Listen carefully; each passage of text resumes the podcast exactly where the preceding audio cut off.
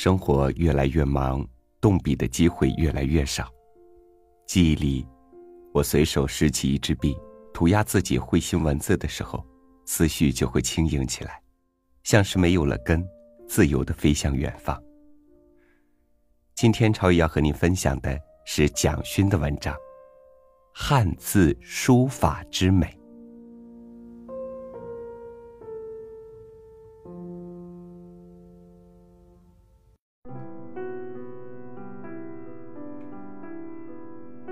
汉字书法的练习，大概在许多华人心中都抱有很深刻的印象。以我自己为例，童年时期跟兄弟姐妹在一起相处的时光，除了游玩嬉戏，竟然有一大部分时间是围坐在同一张桌子写毛笔字。正襟危坐，开始练字了。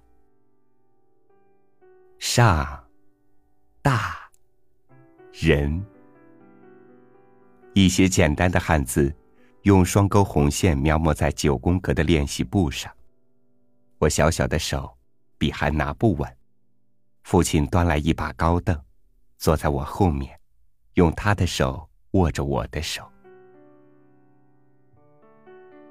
我记忆很深，父亲很大的手掌包覆着我小小的手，毛笔笔锋。事实上是在父亲有力的大手控制下移动，我看着毛笔的黑墨一点一滴、一笔一画，慢慢渗透填满红色双钩围成的轮廓。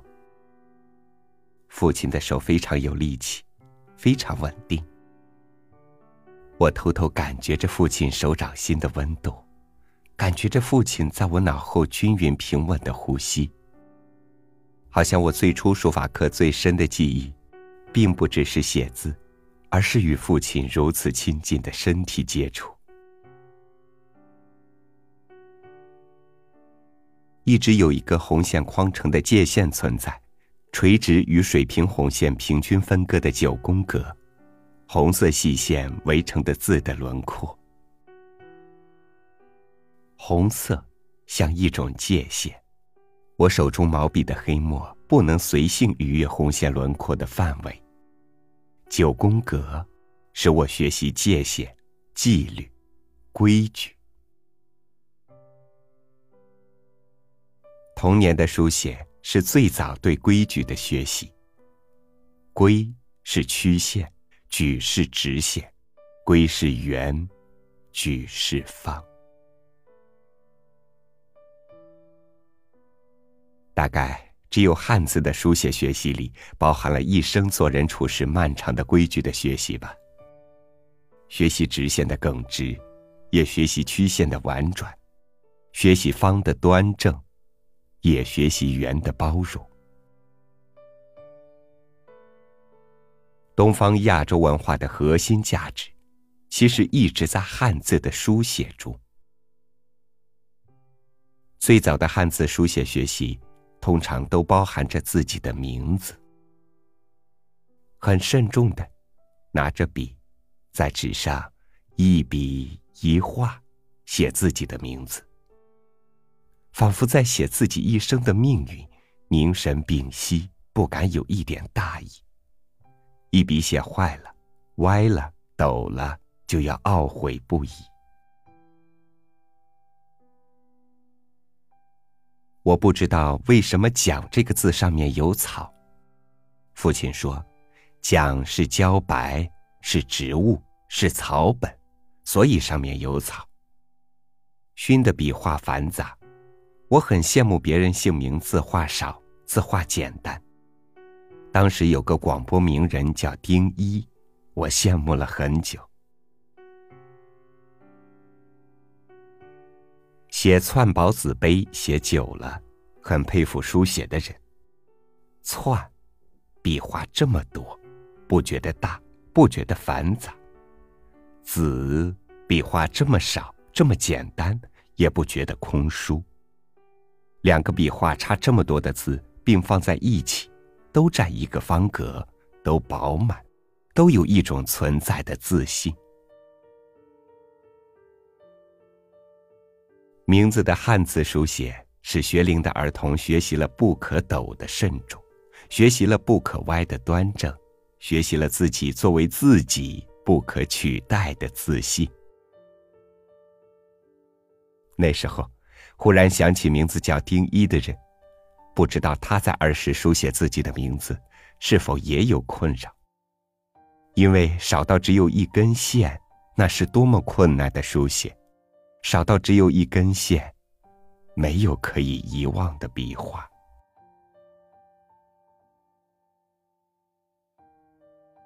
长大以后写书法，最不敢写的字是“上”、“大”、“人”，因为笔画简单，不能有一点苟且，要从头慎重端正到底。现在知道书法最难的字可能是“一”，红衣的“衣”，简单、安静、朴素。极简到回来安分做“衣”，是汉字书法美学最深的领悟吧。大部分的人可能都忘了儿童时书写名字的慎重端正，一丝不苟。随着年龄增长，随着签写自己的名字次数越来越多，越来越熟练，线条熟极而流滑。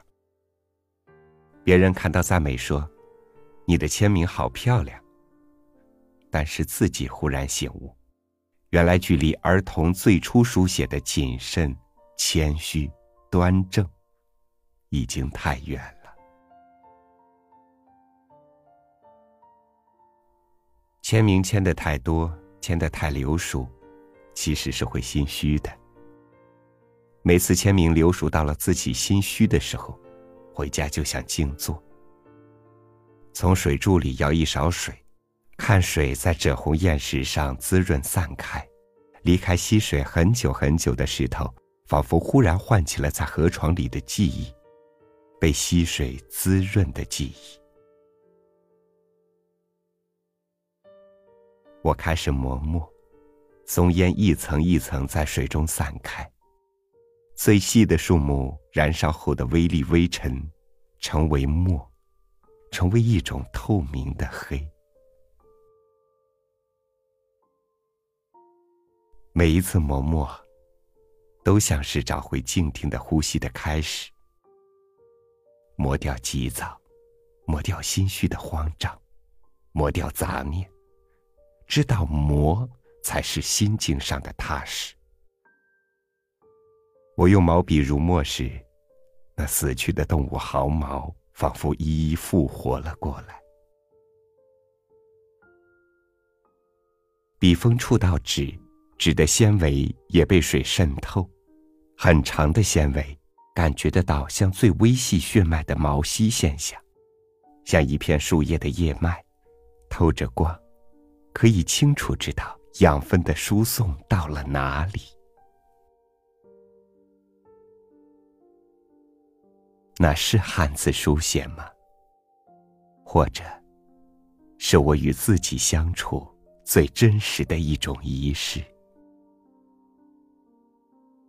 许多年来，汉字书写对于我像一种修行。我希望能像古代动摇里抄写经文的人，可以把一部《法华经》一字一字写好，像最初写自己的名字一样，慎重、端正。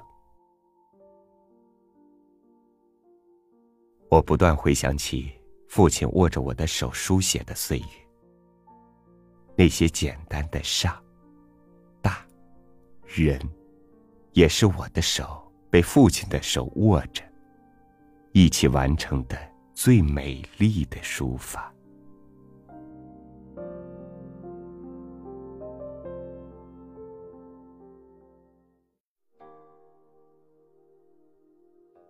感谢您收听今天我和您分享的文字。因为昨天家里突然停电，没能及时的制作出当天的节目，所以呢，昨天只是在我们的微信公众号上面更新了我往期的一期音频，在此。朝雨向每晚九点守候电台收听我读书的朋友表示歉意。那在后期的节目当中，我会继续学习像今天文章当中所说的，慎重、端正的态度，努力做好每一期节目。同时，也欢迎您关注微信公众号“三六五读书”，收听更多往期精彩，了解节目最新动态。我是超宇，明天见。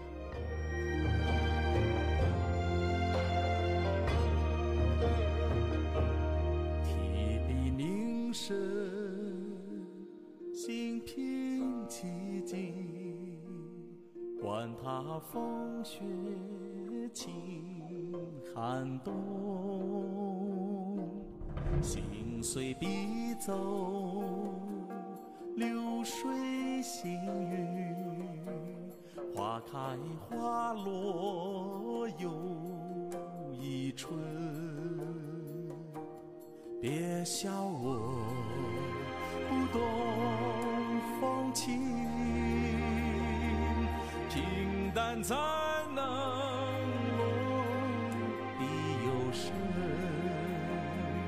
别怨我甘愿